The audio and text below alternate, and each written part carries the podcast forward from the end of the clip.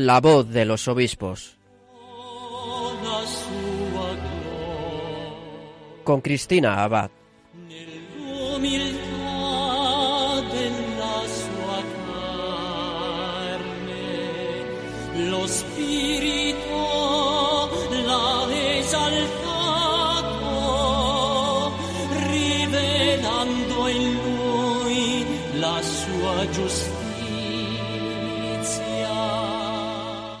Buenas noches a todos, queridos oyentes de Radio María. Un cariñoso saludo de quien les habla, Cristina Abad. Bienvenidos a este nuevo programa de La Voz de los Obispos. Como cada 15 días, volvemos a reunirnos un domingo más en la emisora de la Virgen, compartiendo los testimonios y las enseñanzas de nuestros obispos.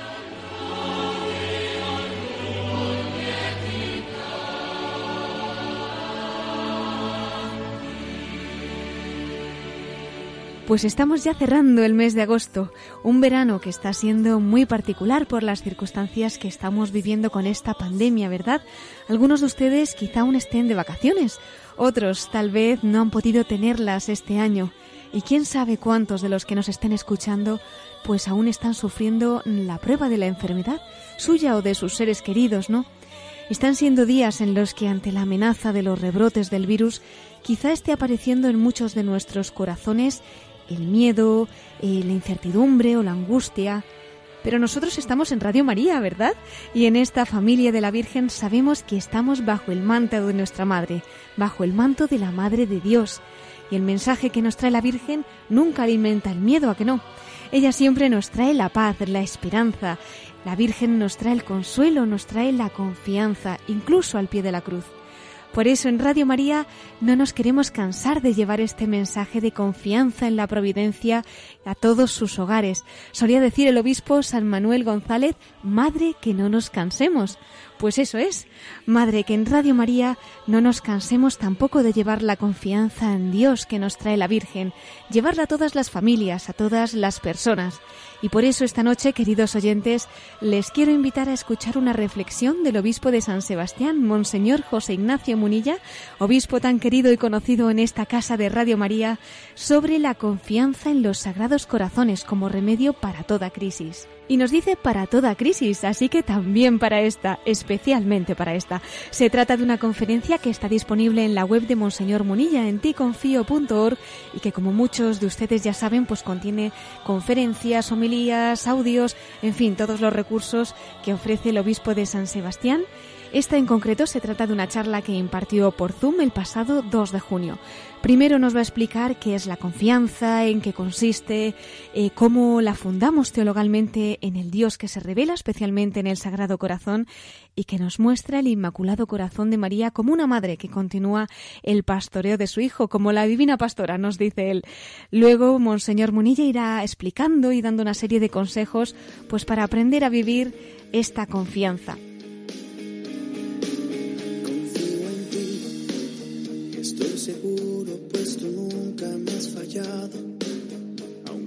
Camine oscuras, tú estás a mi lado. Y ya no temo a nada, sé que estás aquí. Confío en ti. Ya no me apoyo en mi supuesta fortaleza. Me confunde mi pecado, mi tibieza. Eres amor, tan solo amor, confío en ti.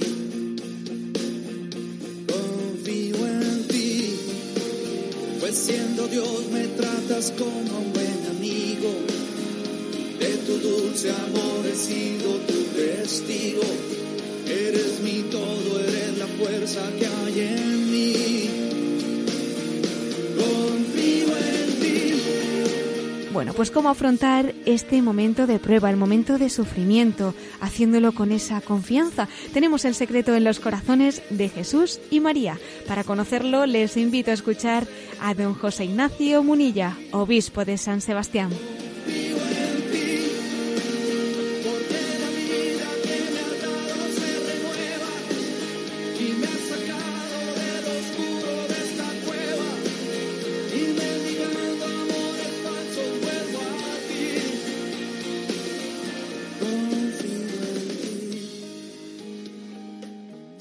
Voy directamente eh, al, tema, al tema que me habéis propuesto, que es el tema de la confianza en los sagrados corazones, ¿eh? en, tiempos de prueba, ¿no? en concreto en esta crisis y en, los tiempos de prueba. Sobre todo me voy a centrar, me quiero centrar en, la confianza, en explicar eh, cuál es ese don que Dios quiere darnos a todos nosotros para vencer el mal, para vencer este, en este tiempo de prueba, la confianza. Eh, permitidme un primer punto de partida. La relación confianza-esperanza. Muchos autores clásicos utilizaban bastante más el término confianza que el de esperanza. Pero en realidad, para decir dos cosas eh, pues bastante, si no idénticas, bastante similares. Quizás porque en la utilización popular del término esperanza se, sugería algo más abstracto que confianza, ¿no? Tener esperanza, pues parecía que era decir menos que tener confianza, ¿eh? tener confianza. De hecho, a la confianza se la definió como una esperanza firme, no solo como una esperanza un poco, no, no, esperanza firme, o una espera llena de seguridad, una esperanza robustecida, una esperanza fortalecida, ¿no? Son los términos con los que Santo Tomás de Aquino eh, llama a, la, a, la, confianza. Él dice ¿no? en su suma teológica, quodan robur spei, spes roborata, o sea, esperanza fortalecida, así le llama él a la, a la confianza. Etimológicamente, confianza viene de fides. ¿eh? En latín es fiducia, confianza. Luego, tener confianza es tener fe, es fiarse, es tener fe. ¿eh? Santo Tomás explica la confianza, la fiducia, en el contexto, esto es muy curioso, Santo Tomás la explica en el contexto de la virtud de la magnanimidad en la que entiende él que está integrada. La confianza está integrada en la magnanimidad. Forma parte de la aspiración a conseguir grandes bienes. ¿eh? Por eso también tiene tanto que ver, tanto que ver la, confianza con la caridad. Porque eh, la magnanimidad es ir a por, a, por el, a por, el, bien, buscar el bien. Eso es la caridad. La caridad busca el bien. Luego la confianza tiene mucho que ver con la fe. ¿eh? Confiar es tener fe y también confiar, ¿eh? según esa explicación que, que, hace Santo Tomás de Aquino, de, integrada en la magnanimidad, es buscar, es, lo, es ese punto de partida necesario para buscar el bien. Sin olvidarse que la magnanimidad es una virtud derivada, según Santo Tomás, de la virtud de la fortaleza, de la fortaleza, ¿no? Es imposible realizar obras grandes sin afrontar grandes dificultades, ¿no? O sea, es decir, coraje, también confianza es coraje, ten coraje, ¿no?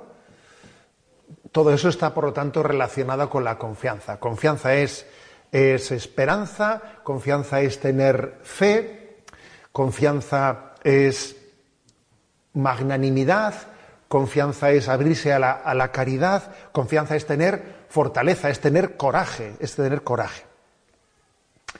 Este punto, esta explicación de partida creo que nos contextualiza las cosas. ¿eh? Como he dicho, los autores clásicos igual utilizaban más la palabra confianza que los autores eh, actuales, que tienden a hablar más de esperanza. Pero estamos hablando de dos términos, obviamente, confianza y esperanza, que podríamos calificar de, sinónimos en, su, en, lo que, expresan, en el contenido que están expresando. Pero, como he dicho, tienen, tienen sus matices. Otra distinción, he hecho la primera entre confianza y esperanza, ¿no? También vamos a hablar entre confianza y seguridad. ¿Son sinónimos confianza, confianza y seguridad? Bueno, la seguridad va por un camino paralelo al de la confianza. También la seguridad es hija, según Santo Tomás de Aquino, de la magnanimidad. Pero tiene un, matiz importante que las diferencia. ¿eh? La seguridad se refiere más al cálculo interior de una persona a la que le salen las cuentas ¿no? a la hora de calcular sus posibilidades para triunfar en una empresa difícil. Las cosas están complicadas y uno hace sus cálculos, como dice el Evangelio, ¿no? Cuando vayas a levantar una torre, mira si tienes fuerzas, bueno, y entonces se siente seguro. Eh, eh, eh, quizás el término seguridad tiene este matiz. Tener seguridad tiene también un factor importante psicológico, ¿no? Pero la confianza es un concepto más moral, más espiritual, ¿eh? más, podríamos decirlo, con un componente más espiritual. Aunque obviamente ¿eh? la confianza moral espiritual sana las inseguridades. Cuando alguien es inseguro, quizás puede ser por carácter, una persona puede ser de carácter insegura, ¿no? Que no quiere decir que porque tenga una inseguridad de carácter le falte confianza en Dios. Son dos cosas un tanto diferentes, ¿no? Pero es verdad que el que aprende a confiar en Dios, eso le ayuda a sanar poco a poco sus, sus inseguridades. Lo principal, ¿no? A la hora de definir qué es la confianza. Lo principal es entender que la confianza, en el sentido teologal, ¿eh? en el sentido teologal, que es el que obviamente nosotros, en el que nosotros queremos desarrollar esta, esta reflexión, la confianza se funda en que Dios es fiel y que es misericordioso. En eso se funda. Acordaros del Evangelio de Juan 21, en el que el Señor le hace ese examen del amor, ¿eh? ese examen del amor a Pedro. Pedro, me amas, me amas más que estos. Pedro, Pedro, me quieres, ¿no? Eh, ¿en, qué se funda, ¿En qué se funda la confianza de Pedro? Pedro confía, Pedro confía. Es curioso, ¿eh? porque aquí en este Evangelio se ve claramente que Pedro ahora está en capacidad de confiar porque antes quizás tenía falsas seguridades. No es lo mismo confiar ¿eh? en el sentido de confiar en el que es fiel y misericordioso que tenerse falsas seguridades en uno mismo. A veces uno tiene que ser despojado de las falsas seguridades que tiene en sí mismo para empezar a confiar en Dios, ¿no? Y entonces el Evangelio pues es muy claro, el, del día de hoy, de Juan 21. Pedro ha aprendido a no fiarse, a no tener falsas seguridades, no fiarse de sí mismo, de sus fuerzas, aunque todos te nieguen, yo no te negaré eh, la propia experiencia de su debilidad, la propia experiencia también no de la pasión de la pasión de Jesucristo, lo acontecido en la pasión de Jesucristo, lo que él ha aprendido también de su propio pecado, de su propia debilidad, le ha, le ha enseñado a no apoyarse en falsas seguridades. Y entonces ahora el Señor le dice, oye, ¿me amas más que estos? ¿Me quieres? ¿Tú estás dispuesto a pastorear mis ovejas, no? Y es curioso que cuando Pedro tiene menos seguridades, menos seguridades, es cuando confía más. Lo que ante todo, ¿no? Y sobre todo es importantísimo para que entendamos lo que es la confianza teologal, es que la revelación es la que nos descubre el motivo para confiar, porque Dios nos ha, nos, nos ha revelado, Dios nos ha descubierto que que la razón última ¿no? para, para confiarse, para confiar en Dios, es, es, que Dios no es una energía. A ver, yo creo que sería, es muy difícil confiar siendo budista, en mi opinión, porque a ver quién confía en una especie de una energía universal. Yo personalmente en una energía universal me costaría mucho confiarme. ¿eh? Se confía en, un, en alguien que tiene un rostro personal. Se confía en el Padre, se confía en el Hijo, se confía en el Espíritu Santo. Y además, como es obvio que la confianza requiere semejanza, por eso, es imposible confiar en una energía, pero Dios sí tiene un rostro personal. Pero todavía para que nuestros posibles miedos a confiar en el Padre Omnipotente, Todopoderoso, en el Espíritu Santo, para que nuestro miedo a la confianza miedo a confiar en un, ser personal divino que, con el que, aunque hayamos sido creadas a su imagen y semejanza, pues, pues no, lo percibimos así. Ha tenido lugar la encarnación. Y por eso, cuando hablamos de confianza, le, le hemos puesto el título a esta charla que es Confianza en los sagrados corazones. confianza en los sagrados corazones, porque es que no únicamente confiamos en el Padre, en el Hijo, en el Espíritu Santo, confiamos en, el, que se ha encarnado, en el que ha tomado carne humana, en el que también ha puesto un corazón inmaculado en su madre para que cuide de nosotros. Tenemos la confianza fundada en los sagrados corazones, ¿no? Bien, eh, después de haber puesto un poco las bases de qué es la confianza y, y, cómo fundamos teologalmente nuestra confianza en el Dios que se revela, el Dios que se revela especialmente en el Sagrado Corazón y que nos muestra el corazón inmaculado de María como, como una imagen de esa divina pastora, de esa madre que continúa el pastoreo de su hijo. Ahora quiero hablar de la confianza en tiempo de prueba, que obviamente este esta es nuestra reflexión en el momento en el que nos encontramos. Confianza en el tiempo de prueba, porque es obvio que la crisis que hemos vivido, que estamos viviendo, pues bueno, la hemos vivido en niveles muy distintos, ¿eh? en niveles muy distintos. Pues, pues yo pues pienso que soy pues una persona que a la que esta crisis no le ha sacudido pues con la fuerza que en otros lugares ha sacudido, pues porque entre mis familiares eh, pues, pues no ha habido personas aquejadas, pues entre el, nivel de aceptación, que, que, la ha habido obviamente, también hemos tenido sacerdotes mayores fallecidos, pero el nivel de aceptación que hemos tenido nosotros está muy lejos de tener el nivel, el nivel que ha podido acontecer en otros, en otros lugares. ¿no? Bien, pero soy consciente de que también me, puedo estar dirigiendo a personas que han tenido un grado de afectación muy grande. Y obviamente eso me tiene también que llevar, a, hablar con, pues con mucha humildad, ¿no? Y sabiendo que, pisamos un, lugar sagrado. Allí donde hay, hay sufrimiento, hay cruz, hay un lugar sagrado y tenemos que descalzarnos, ¿no? Para poder también estar, estar en ese lugar. Bueno, pues mm, yo creo que mm, de esto quisiera hablaros. Por lo tanto, siendo consciente de que entre las personas que me escuchan las habrá que, estén, que están siendo probadas con gran intensidad en este momento y otros que hemos visto a más distancia este, esta prueba ¿no? en este tiempo de pandemia. Recordad cómo Jesús en la cruz gritó, Dios mío, Dios mío, ¿por qué me has abandonado? Aquel grito de Jesús ¿Mostró una falta de confianza? Obviamente no. Basta leer el Salmo 22, ¿no? Cómo termina el Salmo 22, del cual esta expresión, Dios mío, Dios mío, ¿por qué me has abandonado? es el inicio de ese Salmo. Pero sí es obvio que esa expresión de Jesús en la cruz suponía una, una prueba, una, una prueba en la confianza. Una prueba en la confianza. Entonces quiero subrayar en esta exposición que estoy haciendo, que el momento presente, la crisis que hemos vivido, toda crisis, toda prueba, es una prueba, es una confianza probada. Dios está probando nuestra confianza, quiere fortalecerla. ¿Cómo afrontar el momento de prueba y cómo afrontar el momento de sufrimiento y hacerlo con confianza? En primer lugar, rechazando el miedo rechazando el miedo como punto de partida.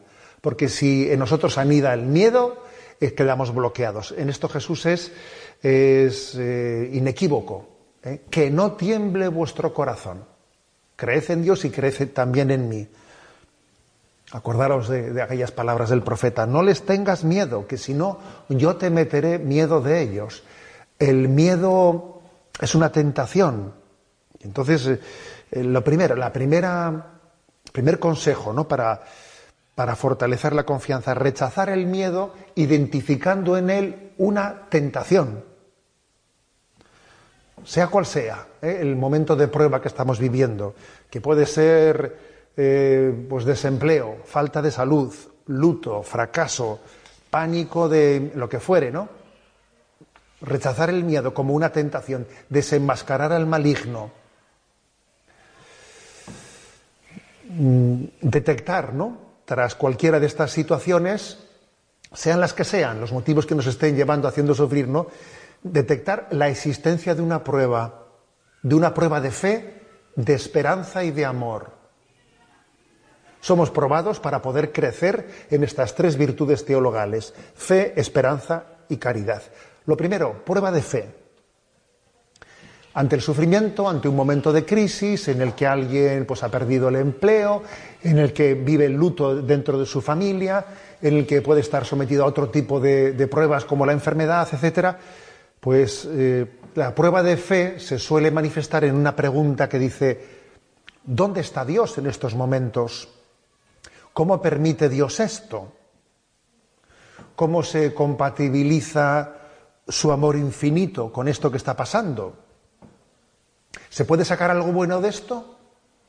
Esas son las preguntas que se manifiestan en, la, en el momento en el que nuestra fe es probada. ¿Dónde está Dios en este momento? ¿Qué, quiere sacar Dios de esto? ¿Cómo puede permitirlo? ¿no? Y la respuesta tiene que ser claramente, creo y confío. Dios es fiel, no me abandonará y Dios sacará cosas positivas, me hará crecer en esta prueba. Es un acto de fe. ¿Mm? Sin duda alguna, es un acto de... La confianza comienza por un acto de fe. Pero vamos más adelante, porque decía que además de una prueba de fe, es también una prueba de esperanza. La prueba de esperanza se suele, se suele también manifestar por una serie de preguntas que son, sin duda alguna, muy similares a las de la fe, pero tienen sus matices, ¿no? Tiene sus matices. ¿En qué o sobre quién pongo mis esperanzas en este momento de crisis? ¿Cómo pienso salir de esta? ¿En dónde fundo mis seguridades? ¿En, dónde fundo mis seguridades? ¿En mi estado físico, en mi formación, en mi competencia, en las promesas exteriores que me has hecho? Porque, oh, claro, ¿en dónde está puesta nuestras esperanzas? ¿En dónde, dónde fundo mi esperanza? Y la respuesta a todas estas preguntas, ¿no? ¿En dónde pongo mis esperanzas? Pues yo creo que está en la primera bienaventuranza. La primera bienaventuranza que es clave en la vida cristiana. Bienaventurados los pobres de espíritu. Pobres de espíritu es aquellos que han tenido la experiencia de despojarse de todo, de falsas apoyaturas, y entender que solo Dios es nuestro sustento. Pobre de espíritu es el que ha sido ¿no? probado para despojarse de todo y entender que Dios es su heredad y, que solo Él es capaz de fundar, ¿no? Fundar la, esperanza del hombre. Por eso la, la, prueba de esperanza es una prueba de purificación, purificación para que vivamos la primera de las bienaventuranzas. Bienaventurados los pobres de espíritu. Hasta el punto, ¿no? De entender que, bueno, pues eh, las mediaciones, otras muchas eh, pues, ayudas intermedias, causas segundas a través de las cuales la providencia nos cuida, porque es verdad, la providencia nos cuida a través de muchos, ¿no? Pues también causas segundas, ¿no? Que nos dan seguridad, ¿no? Pero sin embargo, sería un error poner en ellas, en ellas nuestra, ¿eh? nuestra esperanza. Por ejemplo, tenemos una seguridad social, vamos a decirlo claramente, la seguridad social que tenemos en España, pues es, un lujo. Cuando uno sale va a otros países y se da cuenta eh, del tipo de seguridad social bueno, pues que en España se, ha implementado, la verdad es que eh, es, para, dar infinitas gracias a Dios, ¿no? Pero ojo, o nos quedamos en las causas segundas y nos sentimos seguros, porque, digamos, ¿no? vemos, eh, por ejemplo, hay que ver la población española cómo se ha volcado en el agradecimiento a los sanitarios, pues por el esfuerzo tan grande que han hecho en, acometer ¿no? pues esta crisis. Y obviamente esa gratitud es absolutamente necesaria, ¿no? Pero nos damos cuenta que son una causa segunda, que en el fondo es Dios, Dios el que, el que nos está cuidando en su providencia a través de un, de un sistema sanitario. Lo curioso a veces, lo curioso, es que eh, cuando hay causas segundas desde las que recibimos la providencia de Dios, nos cuesta más entender que en Dios se funda nuestra esperanza. Conocemos algunas órdenes religiosas, y todos los que me estáis escuchando pienso que alguna, tenéis en mente, pues que viven directamente de la providencia, que, han tomado eh, pues el estilo, el carisma de vida de vivir directamente de la providencia. Quizás de no tener una seguridad social. Bueno, ¿y por qué algunas personas han podido tener un carisma tan específico que obviamente eh, tienes es una vocación muy, muy particular? Quizás para que los demás, los que tenemos seguridad social, los que tenemos la tarjeta, que aquí la tengo yo en, eh, la cartera, y, tenemos en la cartera la tarjeta de la seguridad social, y eso pues, nos puede dar una seguridad, una seguridad de que voy a ser atendido, pero que, con un gran riesgo, ¿no? De poner, de no ser pobre de espíritu, de poner mi esperanza en las causas segundas, en vez de ponerla en el Dios providente que, nos cuida a través de causas segundas, o no, o nos cuida directamente. Por eso, ¿no? La prueba de esperanza es esta. A veces tenemos que ser sacudidos, tenemos que ser cribados, ¿no? Para que ciertas esperanzas en las que teníamos, eh, en las que estábamos instalados, las veamos temblar y entonces, nos, y entonces nos demos cuenta de que el Dios providente cuida de nosotros con causas segundas o sin ellas. ¿eh? He dicho, ¿no? Prueba de fe. En segundo lugar, prueba de esperanza. En tercer lugar, prueba de amor. Porque toda prueba, todo sufrimiento, toda crisis, eh, quiere autentificar el amor. Quiere ¿no? purificar el amor para que sea verdadero y para que en el amor no nos estemos buscando a nosotros mismos, porque ese es uno de los dramas que tenemos, que a veces en el amor nos buscamos a nosotros mismos. Amas, pero en el fondo te estás buscando a ti mismo, en eso que amas. Bueno, pues podríamos poner muchos ejemplos. Imagínate, por ejemplo, el, pues la, oración, la fidelidad a la oración, ¿no? Y llega un momento en el que la oración entramos en sequedad, entramos en aburrimiento. La oración no tiene ese componente gozoso que ha tenido en otros momentos en nuestra vida y entonces dejamos de hacer oración. Pero vamos a ver, pero tú, tú en la oración, ¿qué amabas? ¿Te amabas a ti mismo? ¿Te amabas el sentirte bien? ¿O amabas a Dios? Por ejemplo, ¿no? O imagínate lo que puede ser también pues, la, propia vida de matrimonio. ¿eh? Pues a veces, mm, bueno, pues cuando resulta que mi marido o mi esposa, pues claro, eh, comienza ya a pasar los años y sus, las arrugas son patentes eh, y, los defectos en el carácter son notorios y uno dice, esto ya no hay quien lo cambie, etcétera, ¿no? Pues puede, en ese momento, ¿qué ocurre? ¿Cómo reacciono? ¿Mi amor se deteriora? Entonces, ¿yo qué es lo que amaba? O me estaba amando a mí mismo, me estaba yo amando esa imagen que yo, idílica que yo me había creado, o el amor es una entrega, un salir de mí mismo, ¿no? Es decir, toda prueba, toda crisis supone una purificación en el amor. Purificación en el amor, para que uno no ame saliendo de sí mismo. El amor es tiene un componente de olvido de nosotros mismos y de salir de nosotros mismos. Prueba de fe, prueba de esperanza, prueba de amor. En definitiva, ¿no? En toda prueba, en todo sufrimiento, en toda crisis, estamos llamados a preguntarnos, ¿qué acto de fe estoy invitado a hacer en esta situación? ¿Qué acto de fe? Dios es fiel, Dios es misericordioso. Dios tiene un designio de amor que yo voy a descubrir poco a poco, ¿no? Primero, ¿qué acto de fe estoy invitado a hacer? Segundo, ¿qué actitud de esperanza estoy llamado a vivir para que pueda ser un pobre de Yahvé? Un anahuín, alguien que, independientemente de mi estado de vida, independientemente de mi condición económica, eh, la misma pobreza de espíritu estamos llamados a tener, eh, pues siendo rico que siendo pobre, eh, la misma. Las bienaventuranzas no están dirigidas a un estado concreto de vida. Las bienaventuranzas no son para los religiosos, para los matrimonios, no, para, para, todo cristiano. ¿Qué acto de fe estoy invitado a hacer? Segundo, ¿qué actitud de esperanza ¿no? estoy llamado a vivir?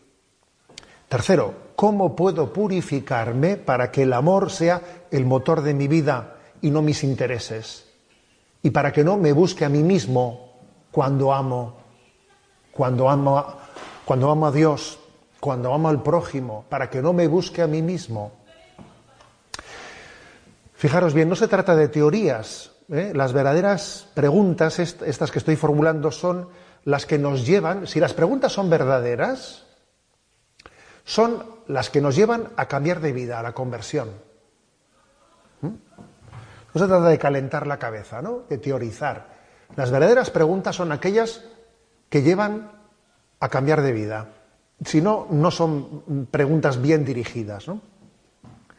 Y a veces el hombre se obsesiona con las preguntas. A la gente a veces le, encanta ¿eh? preguntar. Existen muchas personas que, a las que les gusta más buscar que encontrar, porque les gusta, pues, ¿eh? hacer disquisiciones, tener una cierta erudición, ¿eh? pues, y eso sirve de poco, de nada. Porque hasta el, hasta el punto de que uno se puede buscar a sí mismo en las preguntas que hace. Hasta eso. Hasta eso es así, ¿no? Luego olvidémonos de, olvidémonos de tal cosa, ¿no? Estas preguntas por la purificación en la fe, en la esperanza y en la caridad buscan otra cosa, buscan, buscan la conversión. Es importante realizar una especie de revolución copernicana ¿eh? en estas tres preguntas, por la fe, la esperanza y la caridad, en las que pasemos de nuestro antropocentrismo a un teocentrismo, en las que pasemos de un egocentrismo a un cristocentrismo. Eso es lo que las tres preguntas que se formulan en tiempos de crisis tienen que conseguir, ¿no? Ese giro copernicano. En lugar de intentar obtener pues todo tipo de respuestas, porque es verdad, porque muchas, muchas, muchas preguntas igual no están llamadas a tener, a tener muchas respuestas, ¿no? Quizás haya que aceptar pues que hay una parte de, oscuridad en, el misterio que no, que no nos, que no se nos da ahora la gracia de poder conocerlo. A ver, no estamos ahora en la visión beatífica. En la Sagrada Escritura, Dios se prodiga poco a la hora, por ejemplo, de explicar cuál es el origen del mal. ¿eh? Los obispos de la Comunidad Autónoma Vasca y de, Navarra hemos escrito una carta con el título de eh, Bienaventuranzas en tiempos de pandemia, en la que aunque en el primer capítulo abordamos el tema del origen del mal, una cosa que allí dejamos clara es que eh, la revelación de la Sagrada Escritura no, se ha prodigado, no se ha prodigado en explayarse la, revelación sobre cuál es el origen, de, dónde están las explicaciones últimas del origen del mal. Sí, algún dato se nos da, cómo es el pecado original, cómo es el pecado de los ángeles, cómo es, pero la revelación se prodiga mucho más en otra cosa se prodiga no, en datos un tanto, podríamos decir, curiosos de, de dónde viene el mal, sino la revelación en lo que se prodiga es en cómo Dios ha cometido, Dios ha afrontado el mal del hombre, asumiéndolo y haciendo de él el lugar de la redención y enseñándonos a nosotros a hacer de nuestra cruz el lugar de gloria glorificar la cruz, abrazándola, ¿no? Junto a Jesucristo. En eso se ha prodigado la, revelación. Luego, cuidado, ¿no? Con, con equivocarnos, ¿no? Porque las, porque las verdaderas preguntas son las que, no las que se centran en curiosidades, sino las que nos llevan a la conversión. ¿Mm? Por ejemplo, ¿no? Imaginaros haceros preguntas de este estilo, en vez de perder el tiempo. ¿Por qué me ha tocado esto a mí? ¿Por qué Dios, por qué Dios permite? ¿No sería mucho más adecuado decir, por ejemplo, cuál es la página del Evangelio que más me ilumina en esta situación? A ver, ¿cuál es? Pues voy a intentar meditarla. ¿En qué pasaje de la revelación Dios me, ilumina más mi momento presente? ¿Qué actos de fe, esperanza y caridad estoy llamado a hacer en este momento? ¿Cuál es la manera concreta en la que el corazón inmaculado de María, Nuestra Señora del Sagrado Corazón, cuál es la manera concreta en la que, que ella, como madre de mi vida espiritual, me quiere introducir a vivir en este momento? ¿Cómo me enseña ella? ¿Cómo ha vivido ella la pasión de su hijo? Estas, estas son las verdaderas preguntas, ¿no? Un detalle importante un detalle importante a la hora de decir de qué manera aprendemos a confiar en tiempos de prueba, en tiempos de crisis, en tiempos de sufrimiento. Ese detalle es el solo por hoy, solo por hoy. ¿eh? Una condición muy importante para que surja ¿no? esta luz es vivir el momento presente sin pretender tener una respuesta definitiva a largo plazo. Porque a veces también la tentación se suele presentar pues planteándonos no pues eh, lo que ocurrirá mañana pasado el día mañana qué será de mi vida a ver eh, solo por hoy solo por hoy aceptando que la luz se me otorgue solo por hoy mañana Dios dirá ¿eh? Creo que es la manera de aprender a confiar no yo unas veces he puesto un ejemplo un ejemplo gráfico ¿no? de cómo Dios nos enseña a confiar y es que cuando pues en algunos edificios oficiales de esos que tienen pasillos largos, ¿no? Pasillos largos que tienen luces fotoeléctricas que para ahorrar, pues el pasillo está eh, apagado y según uno va avanzando, se van encendiendo, ¿no? Pues eh, porque se activan las células fotoeléctricas y entonces se enciende en el momento en el que uno pasa. A veces uno quisiera tener todo el pasillo encendido para empezar a andar y eso no funciona así. Tú vas caminando solo por hoy y en ese momento Dios te da esa, Dios te da, en ese acto de confianza, te da la luz para ese día. Mañana seguirás andando el metro siguiente, te dará la luz, la luz para, el día siguiente. Esto creo que es una clave del aprendizaje de la, en la confianza. Siguiente consejo, que creo que también es muy importante, aprender a confiar. Fuera victimismos y sin embargo hagamos ofrenda victimal de nuestra vida unidos a Jesucristo. Ofrenda como víctima unidos a Cristo, sí, victimismos no. Somos conscientes que la palabra victimismo quiere, quiere eh, expresar una manipulación del verdadero concepto victimal. El victimismo eh, es pues coger eh, el concepto victimal y coger de él lo peor, ¿no? No, quedarse con lo mejor, no, quedarse con, lo peor de ese, de ese concepto, que no es más que una especie de autolamentación, pobrecito de mí, todo me toca a mí. Es verdad, ¿no? ese, victimismo se queda con, lo peor, ¿no? Es una deformación, una, ¿eh? una caricatura del concepto de víctima. Por lo tanto, fuera victimismos para centrarnos en una actitud responsable nada de acusar a los demás, nada de buscar un chivo expiatorio ¿no? en el que cargar eh, nuestra, nuestra rabia interior. No equivocarse de enemigo, porque esto es muy importante, no equivocarse de enemigo. Nuestro, nuestro enemigo es Satanás. Cuando nos equivocamos de enemigo, sufrimos mucho y nos incapacitamos para cumplir el mandato de Jesús de amar a nuestro enemigo. Claro, a veces hay gente que le resulta imposible amar a su enemigo. ¿Por qué? Porque, claro, no, se da cuenta de que su enemigo es Satanás. Y a quien debe de odiar es a Satanás. Y a quien él cree que es su enemigo le tiene que amar. Del desconocimiento, ¿no? O de la falta de, de fe en la existencia de los ángeles tentadores vienen muchas consecuencias, ¿no? Por eso, mm, nada de acusar a los demás, tener capacidad autocrítica, ¿no?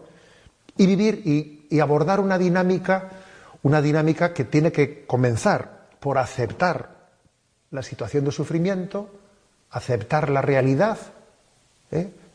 ser, bueno, pues yo, yo diría humilde para aceptar una situación. Segundo lugar, buscar la perspectiva teologal del problema la perspectiva teologal de ese sufrimiento en la fe, esperanza y caridad. En tercer lugar, dar un paso solo por hoy a la conversión.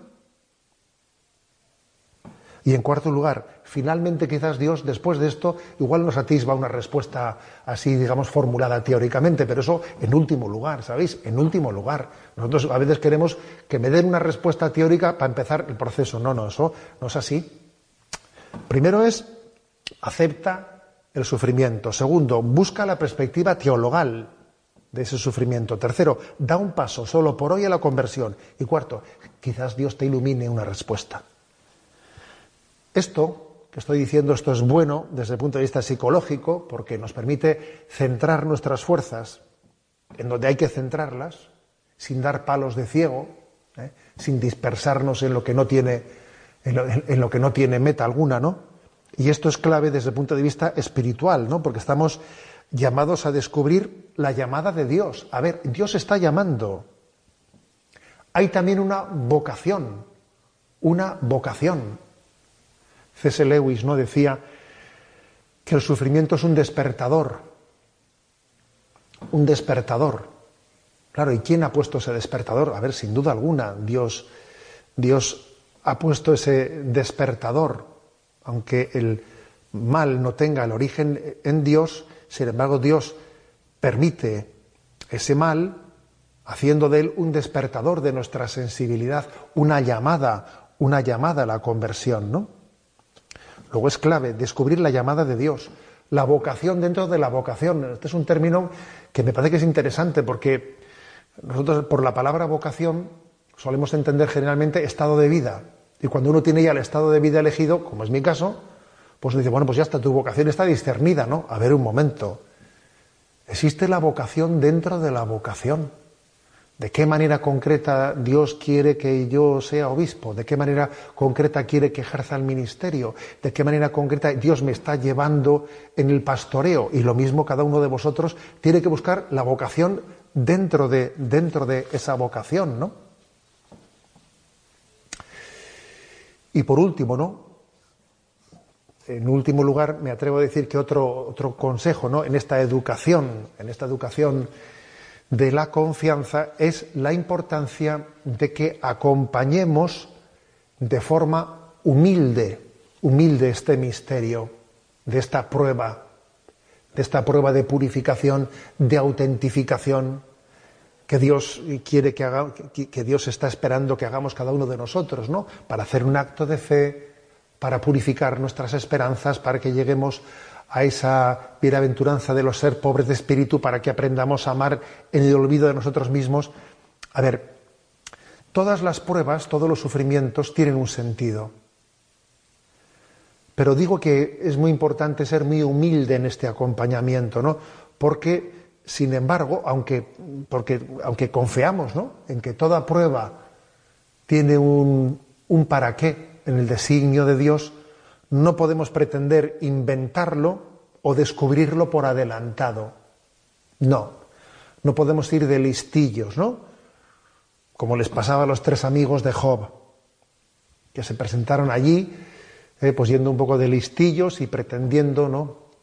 Tener, eh, tener eh, pues unas claves explicativas que Dios no les había dado. Es curioso, si leéis con detenimiento el libro de Job, eh, Yahvé se enfada con ellos de una manera muy llamativa. ¿eh? Les parece que, le parece que es indignante lo que los tres amigos de Job han intentado hacer. Yahvé se siente ofendido, ¿no? Porque hayan tenido ese atrevimiento de hablar en su nombre cuando verdaderamente mm, Dios no les había dado esa palabra para que dijesen en su nombre, ¿no? Por lo tanto, ojo con las interpretaciones demasiado rápidas y demasiado superficiales, ¿no? Cuidado con los esquemas interpretativos y con las respuestas estereotipadas. El sentido de una prueba se despeja poco a poco, poco a poco, paso a paso.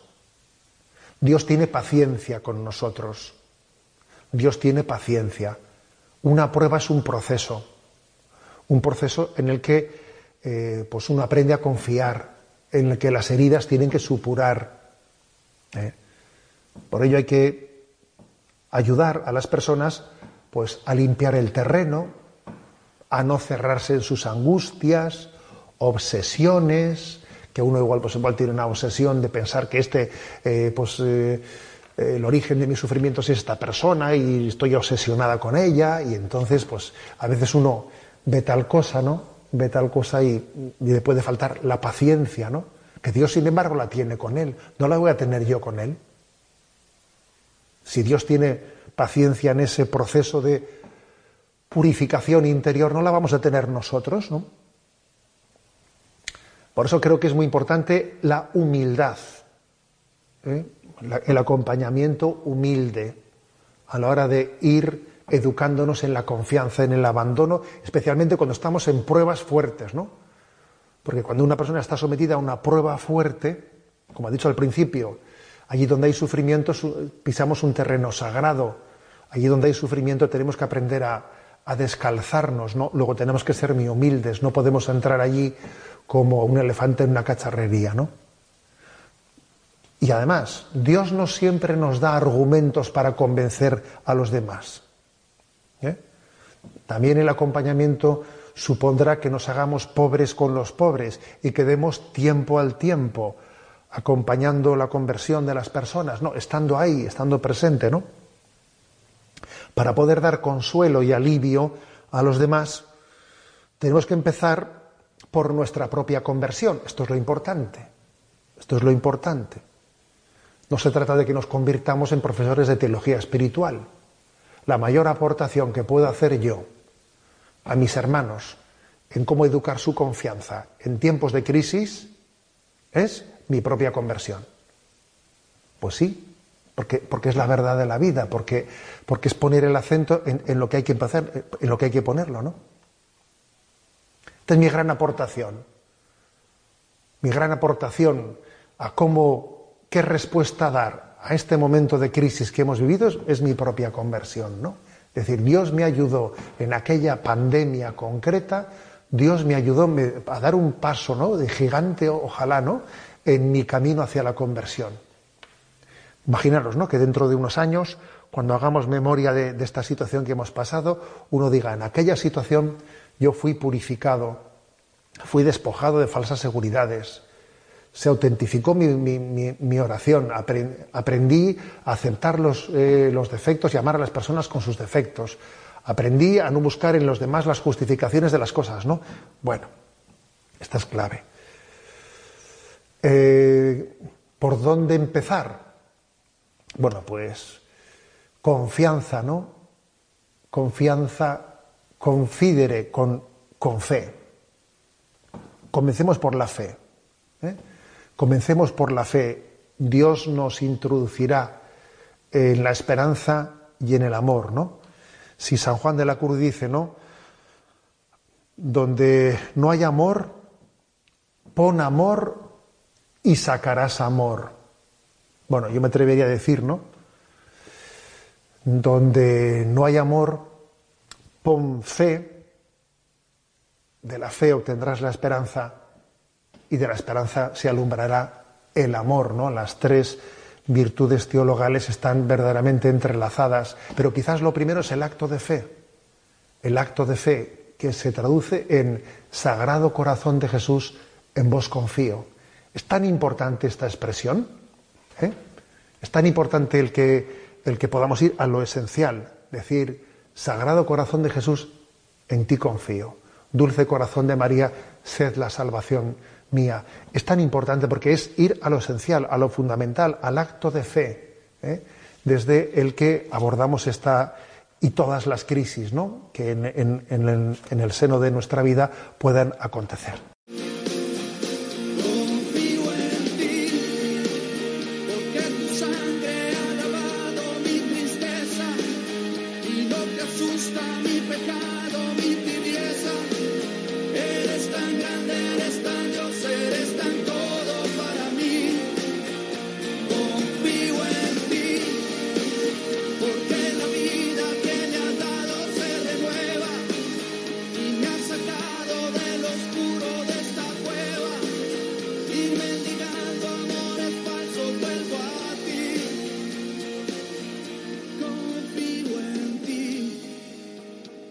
Pues así concluye su reflexión el obispo de San Sebastián, don José Ignacio Munilla, sobre la confianza en los sagrados corazones como remedio para toda crisis.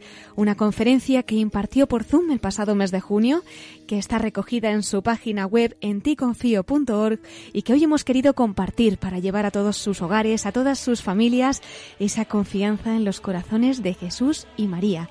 Aún en estos momentos difíciles, como nos decía Monseñor Munilla, como una prueba de purificación y sobre todo nuestra propia conversión en este momento de crisis. Bueno, pues nos tenemos que despedir ya, pero antes les voy a recordar, como siempre, nuestro correo electrónico. Todos aquellos que nos deseen escribir lo pueden hacer a la voz de los obispos arroba radiomaria.es. Agradecemos especialmente al obispo de San Sebastián, don José Ignacio Munilla, esa meditación sobre la confianza en los sagrados corazones de Jesús y María como remedio para toda crisis que hemos escuchado esta noche y que tanto nos ha confortado para este tiempo difícil. Muchísimas gracias también a ustedes, queridos oyentes, por habernos acompañado esta noche y por seguir rezando por nuestros pastores. Les espero en 15 días, si Dios quiere, a las 9 de la noche y a las 8 en Canarias. Ahora les dejamos con más noticias en el informativo de Radio María. Se despide Cristina Abad deseándoles una feliz noche. En los corazones de Jesús y María nos unimos con toda confianza. Hasta dentro de dos semanas en La Voz de los Obispos.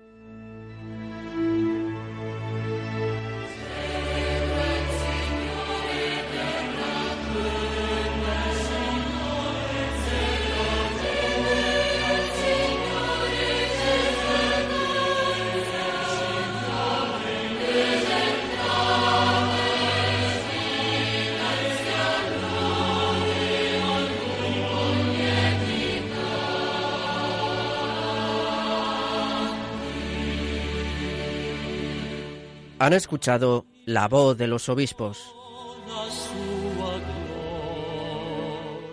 con Cristina Abad.